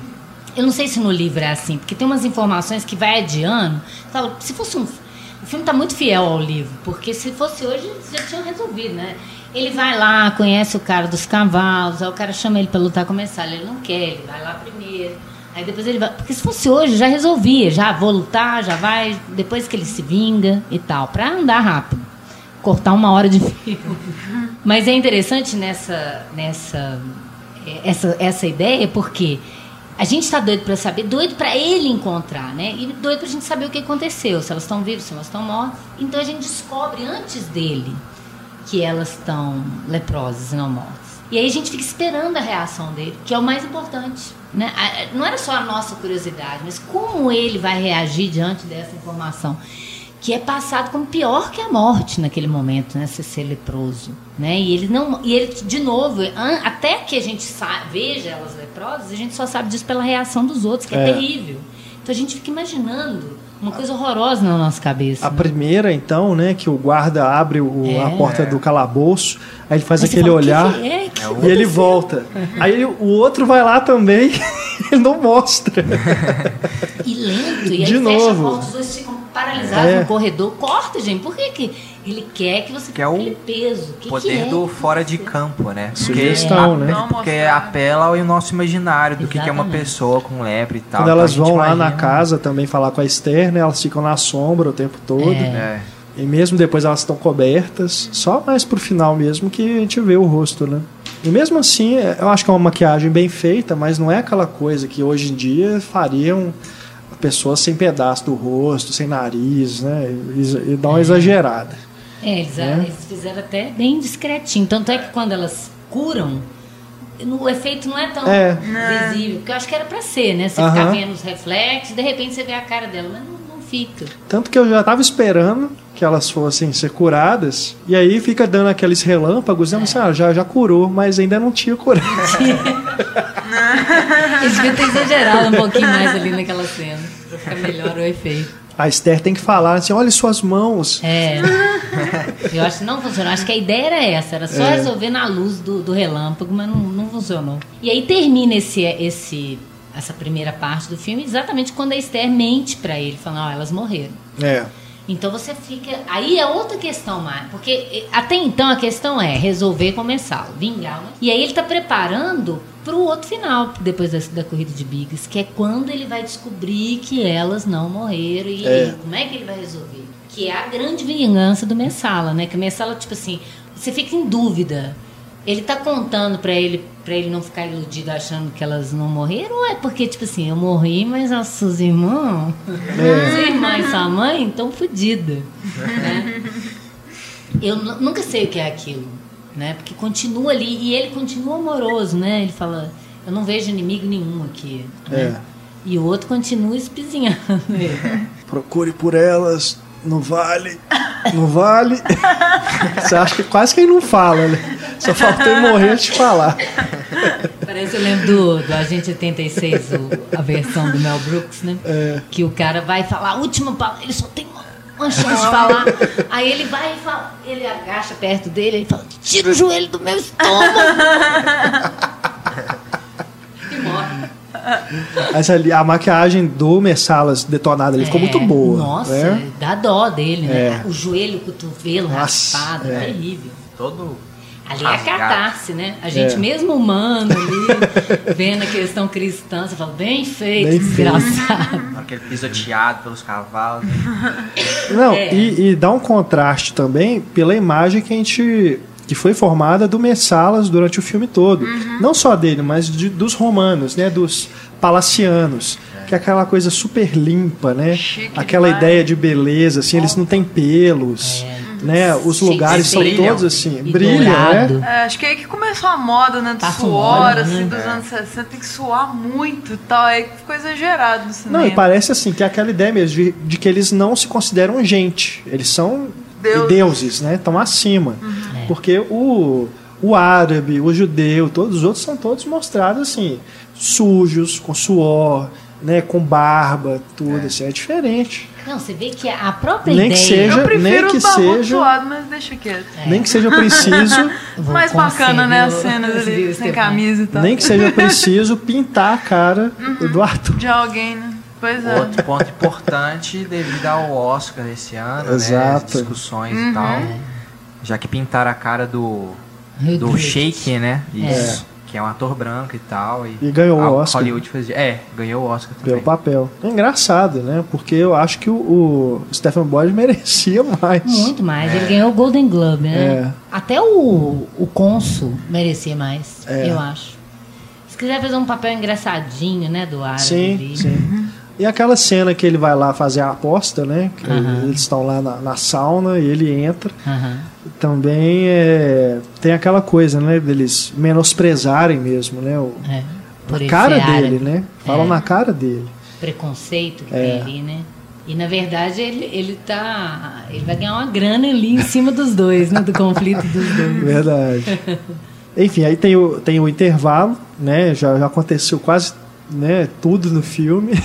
Mas na segunda parte que aí vamos ter a corrida de bigas, a resolução dos conflitos. Né? E essa corrida de biga, você vê claramente que essa ideia de Roma de, de dar circo pro, pro, pro povão ficar quieto, né? Vamos dar uma, uma, né? O Pilatos fala isso com ele, ó, o povo tá feliz porque você é um representante deles que ganhou a corrida e tal, não sei o quê. E aí continua dominando e escravizando aquele povo e oferecendo uma vez ou outra uma atraçãozinha violenta, que é, é, é bárbaro isso, né? Eu ficava olhando aquilo e falei, gente, claro, não tinha uma tecnologia, não tinha motor de navio, então a mão de obra braçal. Então ele conta isso, eles dão os detalhes da crueldade romana, né? Ah, são quantos remadores? São tantos. de- a cada meia hora tem um revezamento, um descansinho, né? É, e depois essa ideia da corrida, ó, vale tudo né? Pode fazer o que, que você quiser na, na corrida. E coitado dos cavalos também. É. Nossa, Nossa, sempre. terrível aquilo. Eu, eu ia pesquisar isso depois, não sei se vocês chegaram a olhar, mas teve é, alguma coisa assim de maus tratos Nossa, tudo, o cavalo morreu. No, no documentário eles falam que não, que não teve nada, ninguém Já é difícil, ferido, né? Nossa, porque Como foi no primeiro e tal, primeiro filme. Mas acho muito difícil, gente. Tem uma é hora ali. muito intenso, né? Tem uma ceninha de making off que mostra que um, um cavalo bateu e aí vem o, o- o diretor, o assistente gritando pro outro, a outra biga não vi porque ser- e aí bate todo mundo, porque é na curva ele, o que tava vindo não viu que os outros bateram e aí bate todo mundo. Não tem jeito de não machucar não, gente. De dó. É, Então, não pode ter morrido, nem, nem descer, mas machucar, machucou. Os Tem um cavalos take que mostra os cavalos caindo, né? Acho que é no, no primeira, a primeira carruagem que cai ali, os cavalos eles caem um em cima do outro. Inclusive mostra nesse documentário, sabe aquela hora que dá um pulo, que é como se fosse o Charlton Heston? Aham. E depois corta no, no, no- Como é que chama? No, quando faz esse corte perfeito? Racor? O raccord, aí cai o, o Charlton Heston. Aquele menino é filho do dublê principal. E aí você vê lá no fundo, eles deram um close assim, o cara correndo da, da, da, da porteira. O dublê principal tava verificando tudo. Quando o filho dele pula, ele vem correndo. Ah, porque, tipo tá. assim, meu filho se ferrou, né? Inclusive, eles pegaram quase que todos. o- Tem um dublê falando no, no, no- making off. Eles pegaram a maioria dos. Eles pegaram em Hollywood os melhores dublês que existiam só para aquela sequência da corrida. E ela começou a ser preparada um ano antes do filme começar a ser feito. Porque foram treinando os- o, o pessoal, treinar os atores para dirigir, a, conduzir a, a biga, né? Mas eu E tava ensaiar lendo, aquilo. eu tava lendo no, no livro que acompanha o Blu-ray que o, o Heston e o Boyd fizeram a maior parte das cenas ali na É, corrida eles mesmos. claramente né? que são eles. Só essa cena duas, duas cenas dessas mais perigosas que tem dublê. O menino machucou, inclusive. O pai fala: É, meu filho deu uma pirueta. Agora eu li que o Wyler não dirigiu essa cena, né? E é engraçado que ele foi assistente de direção na primeira e nessa ele mesmo não dirigiu. É, mas que ele pelo menos fez os storyboards e tal, Aham. e deu- passou as, info- as orientações, né, pros diretores lá de segunda unidade. A Tem sequência uma cena inteira. que o- você vê o Boyd, É assim, você fala, mesmo? gente, é o Boyd mesmo, passando assim do lado, uma coisa perigosa, que a carruagem tá agarrando na outra assim. E a E aí? câmera, né, acompanhando ali vários ângulos. Pura filmar aquilo, né? gente. Aquilo é maravilhoso. Te O meu coloca pro- dentro da corrida, né? Sim. O meu, o meu orientador, que Deus o tenha, ou seja, lá onde ele estiver, ele, esse- ele, ele era montador, ele ensinava essa sequência, assim, plano por plano, na, como aula de, de montagem clássica, para você entender, porque é, é um, é um circuito oval, tem não sei quantas voltas, você tem que entender quem está na frente, quem não está, quem está à esquerda, quem está à direita, e isso girando. Então você tem que mudar o eixo o tempo todo. Então ele falava isso. Ele mostrava a sequência pra gente e tal, e, e ninguém pensava nessa dificuldade. Ela falou: se eu desse esses planos avulsos para vocês, mandasse vocês montar uma corrida, duvido que vocês conseguiam montar isso com a lógica desse circuito oval. Né? Eu lembro até de uma piada que um, ele dando, dava aula de montagem na USP, né? E um aluno, ele falando, passando o exercício, porque ele, ele pegava alguns planos e mandava as pessoas montarem o filme e tal. E o aluno falou assim: Ah, eu nunca vi esse filme, nem conheço esses filmes. Ele falou: Então você sai da sala, assiste, quando você tiver assistido, você volta para minha aula de montagem. Porque alguém que quer fazer aula de montagem e nunca viu Ben-Hur, eu sinto muito. É, é uma das grandes cenas de ação, né, da, da história do cinema. Sem dúvida nenhuma. E ao todo cinco semanas, né? Quase meia hora de sequência, um negócio É. absurdo. E o set ali é todo real, acho que um dos maiores sets já, já construídos, né, É, pro não filme de Hollywood. Toneladas de areia, eu tava vendo. Eles trouxeram areia, foram despejando. Aí cada vez que, que sa saía do caminho, iam lá e varriam a areia toda. Nossa, deve ter dado trabalho demais. 15 mil figurantes só pra essa cena, né, pra arquibancada e tudo. Três meses pra filmar, né? É muita coisa. Você imagina isso ser feito hoje em dia? Nossa, Resolvem ali na.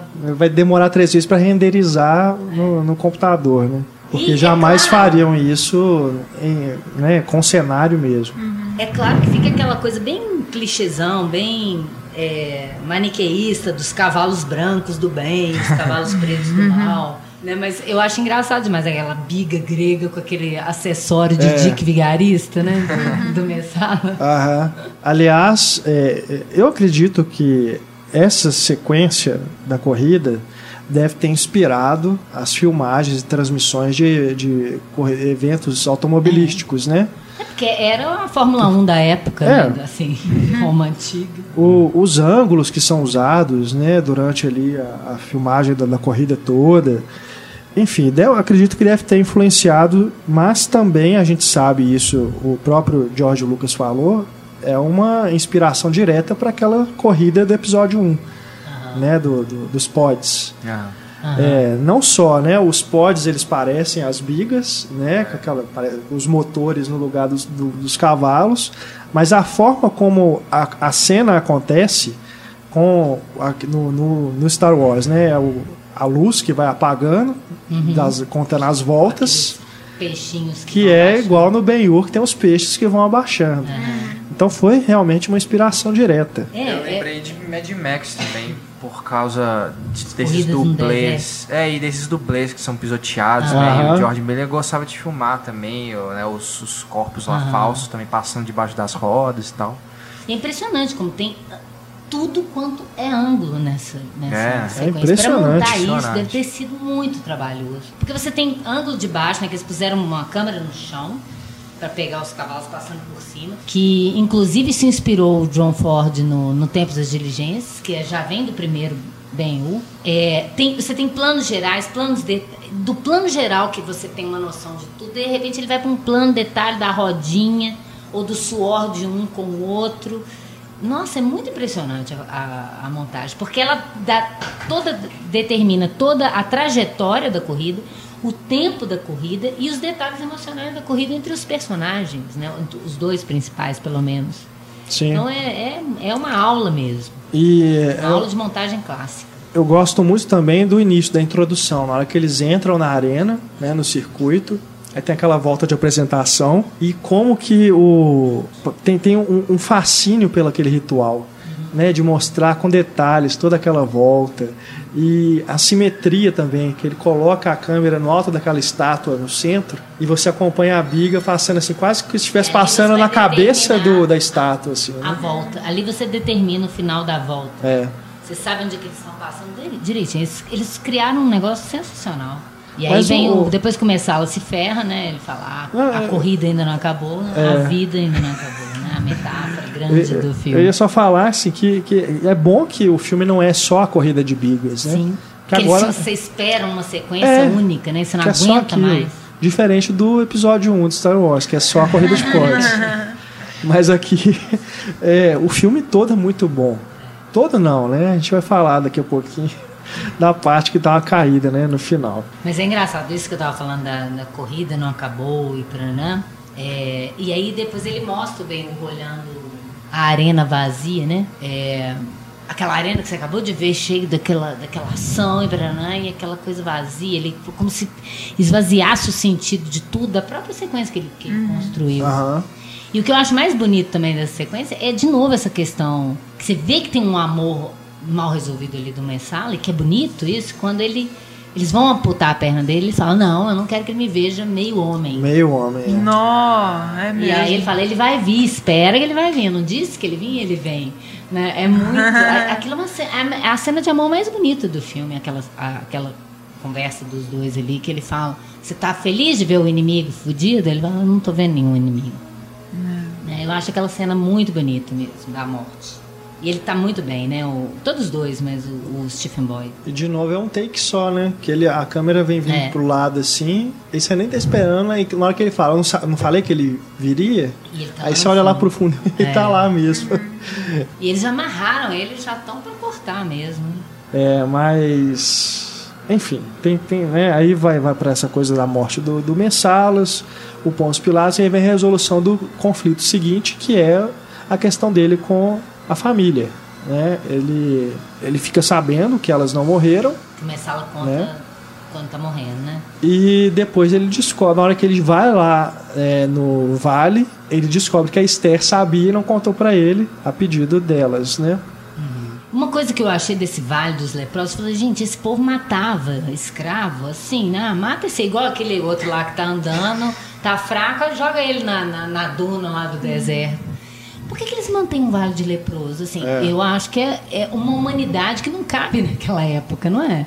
Manter aquelas pessoas num buraco, levar comida para elas, só são parentes, não é? Mas parece uma coisa meio do governo, né? Tem É. um vale ali, as pessoas ficam ali naquele buraco fora da cidade e eles dão comida e jogam as coisas ali no buraco. Por que não matar todo mundo? Assim, não que eu achasse que devia fazer isso. Mas eu tô falando para aquela cabeça daquele povo daquela época, é uma generosidade surpreendente. Vocês não acharam, não? Eu lembro disso no É. 300, mas aí era pra morrer que jogava, né? Tipo, falava assim, não, que pessoa tá do- é, doente ou alguma coisa, jogava daquele morrer. vírus Passar, né? espalhar, né? É. O medo que as pessoas têm quando vê os Uhum. leprosos, né? Porque ninguém sabia que, como é que pegava, né? Então, Não sei também se também. havia algum medo de, tipo, se matar, aí aquilo vai disseminar mais rápido. mas eu Ah. fiquei pensando nisso, assim. Hum. É uma humanidade muito surpreendente pra época. E essa ideia, eu- por isso que eu pensei que talvez fosse uma coisa do filme, né? Ser uma coisa meio inferno, uma coisa que desce e elas ficam lá naquela caverna, né? Uma coisa pior do que a vi, é, do que a morte. É. sabe? Como se fosse um purgatório, uma coisa muito ruim. Que eu acho que o filme quer reforçar isso para parecer que melhor teria, seria se elas tivessem morrido. É, não é tão né? humano assim, de certa É. forma, né? Tipo, foda-se, fica aí com tem outros um- leprosos. Tem um plano belíssimo também, a hora que ele chega lá no, no vale, e a hora que elas estão saindo da caverna, que ele se esconde atrás da pedra, Aham. né?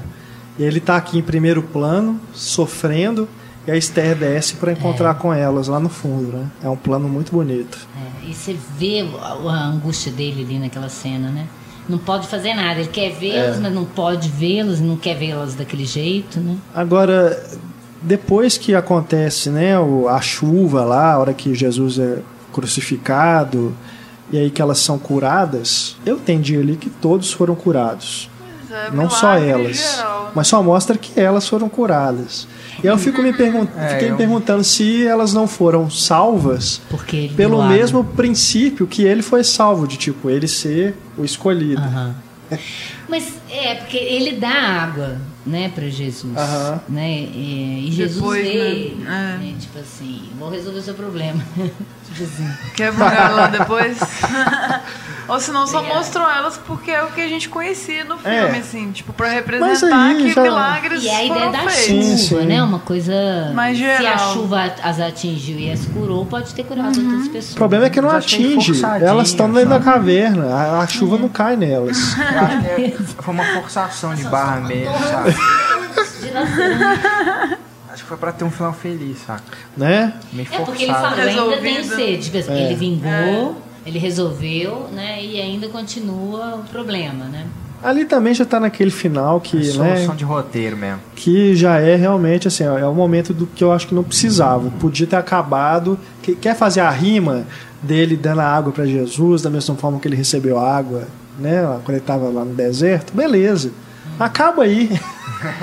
Vai até o final e aí eu- o que me frustra mais é que aí Jesus vira o protagonista.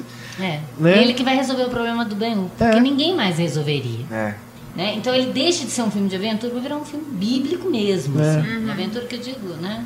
Deve ser o quê? 10, 20 minutos ali que Por aí. E aí vira essa coisa meio Né? melodramática, né? Mas por outro lado, né? Se, é, se ele tivesse satisfeito com a vingança, o espectador também tava. Mas ele não tá. Então não resolveu o problema do protagonista. Então não dá pra acabar o filme ali. É. É. isso que eu tô falando. A gente sabe que elas estão vivas. Se elas estivessem mortas e ele sabe que elas morreram e acabou, podia acabar ali. Mas como elas não morreram e ele foi engan... ele acha que sim, porque a mulher mentiu pra ele na primeira parte, ele tem que resolver isso na segunda. Ele tem que fechar, porque virou uma- um buraco no roteiro. Verdade, é mesmo. Ainda assim, belos enquadramentos. Ah, é. Com certeza. E não, e naquela. Continua tem até uma- o final, vai assim, um Tem um filme momento da maravilhoso. poça de sangue Lindo. com água, que tem o reflexo da cruz ali na água, que é muito sim, legal, sim, né? sim. É só o tom mesmo que muda, né? Dessa questão religiosa que. E, e de novo, quando ele vai dar. Agora, quando Jesus vai receber a água dele, ele, fala, ele usa de novo essa ideia da sombra, como na primeira sequência, depois se vocês eh, darem uma olhada. A sombra da cruz passa pelo, pelo Ben-Hur, e aí o Ben-Hur o reconhece e vai lá dar a, a água para ele. Aí ele fica um tempão nessa ideia do, da, da chuva molhando a terra e o sangue de Cristo espalhando na terra, né? Aí vira uma coisa bem Cécio B. E, e o sangue de Cristo semeou. É, e as terra. falas, né? Ele salvou todos nós, agora todo mundo é feliz e tal. A vingança nunca é plena. Matar o envenenado. E a música termina com aleluia, aleluia, É. aleluia, né? Os pastores no final. né? Parece, realmente é um final bem é, diferente do, do tom do, do resto do filme. E o filme custou 15 milhões de dólares, né? Pra época também, pra hoje é, é nada que o filme gasta. Mas se você pensar que 33 anos antes o filme custou, a primeira versão, 4 milhões, só, só entre aspas, né? 11 milhões a mais, né? É muito impressionante. Que parece muito mais caro, inclusive. Lucrou mais de 50, né?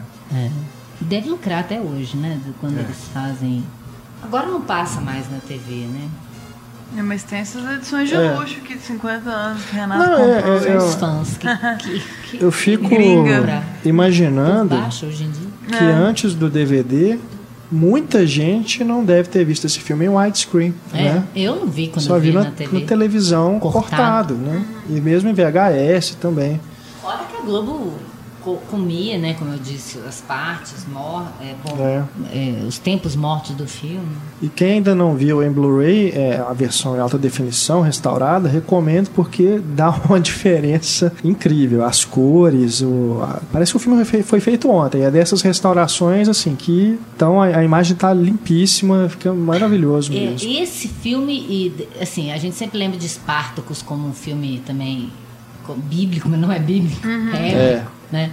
Mas é, são os dois filmes que eu acho mais é, sofisticados assim, desse período, porque a gente fica com aquela ideia de César B. DeMille, aquela coisa colorida, aquelas mulheres ruivas na, na Palestina, as mulheres loura, ruiva, com vestido de azul, amarelo, rosa, né? Eu acho tão bonito, o, a gente não falou muito, mas a, a direção de arte e o figurino, o figurino é muito bonito, eu acho. Você vê o tecido, né, que é seda, que é um tecido bom. Inclusive, o, o- o William Wyler fez questão disso, de aparecer a trama, aquelas roupas bordadas do Ben-Hur, né? Eu imagino isso no Blu-ray, que no Blu-ray você vê mesmo a trama da, da, da roupa, né? Deve ficar muito legal. Até no momento que ele tá lá na pior parte da vida possível, morrendo de sede, você vê que tem umas listras brilhantes na roupa dele, assim. Tem um certo glamour ali. Mesmo É. rasgado, velho, é uma coisa chique, Ele era um príncipe, tecido né? nobre mesmo, sim. Continua com a classe. É, é, é tudo muito bem detalhado, né? Tudo feito de uma forma a tornar mais crível possível. Agora, o que esperar de Ben-Hur, dirigido por Timur Bekmambetov? Isso, autor de Abraham Lincoln, Caçador de Vampiros. Oh, fuck. Putz, vamos fazer Sabe. sacrilégio. E ele Mas Diretor, procurado, né? O Procurado, Com a Angelina Jolie. Guardiões da Noite. Rodrigo Santoro Entre salva. outros. Não, ele não salva tudo que ele encosta. É a Mas refilmagem. ele vai dar algum, pelo menos algo bom pro filme. Sendo Jesus. Que não deve ser mostrado de costas, né? Que deve ser mostrado bem Pois de é. frente. Rodrigo Santoro interpretando Jesus. Temos Jack Houston no papel do Ben-Hur. O que, que Jack Houston já fez? Ele é um... Versos de um crime com o Daniel Radcliffe. Aham. É, eu lembro de pouca coisa com ele. Mas tem um filme do Ben-Hur, acho que é de 2010. Mas é uma produção menor. Nada. Não? Mega produção. Por que não tem nenhum astro? tem o Morgan Freeman Morgan Ah, Que é no papel do Shake. Freeman. Sério. É. Ah, o shake do- É. dos cavalos? Aham. né? Afinal de contas, é o papel que ganhou um Oscar. Pode É. ganhar outro. demorou. Se ele não ficar rotando. não- E o Messala é o Toby Cabell, né? Que Isso. apareceu como no Quarteto Fantástico Novo, né? A Planeta dos Pois Macacos. é, gente, não é o astro, não. Não, né? Não. São emergentes, digamos assim. Mas é, vários atores foram mais famosos, né, foram considerados para esse remake. Eles não quiseram. Mas não quiseram, até Nossa, que que sobrou para o Jack Houston, É, né? um diretor desse também. Pois é, não, é quem, Mas eu para que quem um nunca diretor viu, grande Vai não que vai ele- querer rivalizar É, com o. William Wyler. é muito Impossível. difícil, É. né? Os caras sabem da importância que tem, que foi difícil fazer da história, né? O que que significa, o que que, o que, que representa, né? Aí pega esse cara que, para quem não conhece os filmes, usa aquele efeito de super slow torto e direito, né? Super estiliza as cenas. Imagina a corrida de biga, como é que vai ser. Nossa. Imagina. Vai ser. é, vai, vai dar. Como é que chama aquele trem? Epilepsia no povo. Porque eu imagino que vai ser rápido, sem eixo, sem você entender o que está acontecendo, né? Aquela Vai. câmera de hoje em dia, porque as pessoas têm preguiça do, do clássico, mas você tinha um eixo, você sabia o que estava acontecendo, você entendia onde estava quem. Agora você não sabe nada. É. Às vezes eu vejo o povo falando, nossa, sequência de ações muito legais do filme. Eu falei, gente, eu não entendi Fiquei nada. perdida, geralmente eu fico Geralmente eu perdida. fico confusa. Eu falei, ou eu tô ficando velha e não tô conseguindo Mas é assim acompanhar, mesmo. ou o povo tá perdendo a noção de eixo, chutando o balde. É aquilo, né? Pode ser que fique bom, mas que é Vai, muito é muito difícil. difícil. É. A gente tem, né, o conhecimento da história o do é cara. muito bom, assim, se você, se você encarar que é um filme mudo, né? Você tem que entender. Pra época, você- ainda mais se você pensar num filme mudo, se você vê os filmes mudos daquele momento, você fala assim, porra, É. esse filme é muito legal, assim. Mas aí você fica pensando, o que, que de novo eles podem trazer pra essa história? É, porque você refilmar um filme nesse aspecto, né? Um filme era mudo, agora tem som. Então é, é É aí diferente. É aí diferente. Agora, é um filme que não precisou de efeito de, de computador. Pra que, que você vai pôr enfiar efeito? Que vai ficar mais. Tem uma luz no fim do túnel que o roteirista é o John Hidley, de 12 anos de escravidão. É, mas você já tem uma história Mas- legal, né? Né? Tá o trabalho fácil. dele aí talvez O Lee seja. Wallace lá. É engraçado que é um cara, né, um, um ex-herói da Guerra de Secessão, que era advogado, que escreveu esse livro bíblico, esquisito, né? Só uma outra coisa que eu notei aqui que eu queria falar, que o, o, o cara que foi chamado para salvar a MGM, né, e produzir esse filme, Sam Zimbalist, que era o produtor, né? Ele era um cara fodão, que já estava mais velho, quase que aposentado, chamaram ele para poder produzir o filme. E explicaram para ele, ó, a MGM tá jogando as últimas fichas, a última grana nesse filme. Quer dizer, o filme não pagar, nossa, estão Pelo ferrados. amor de Deus, né? E ele chamou o William Wyler, o William Wyler também já estava.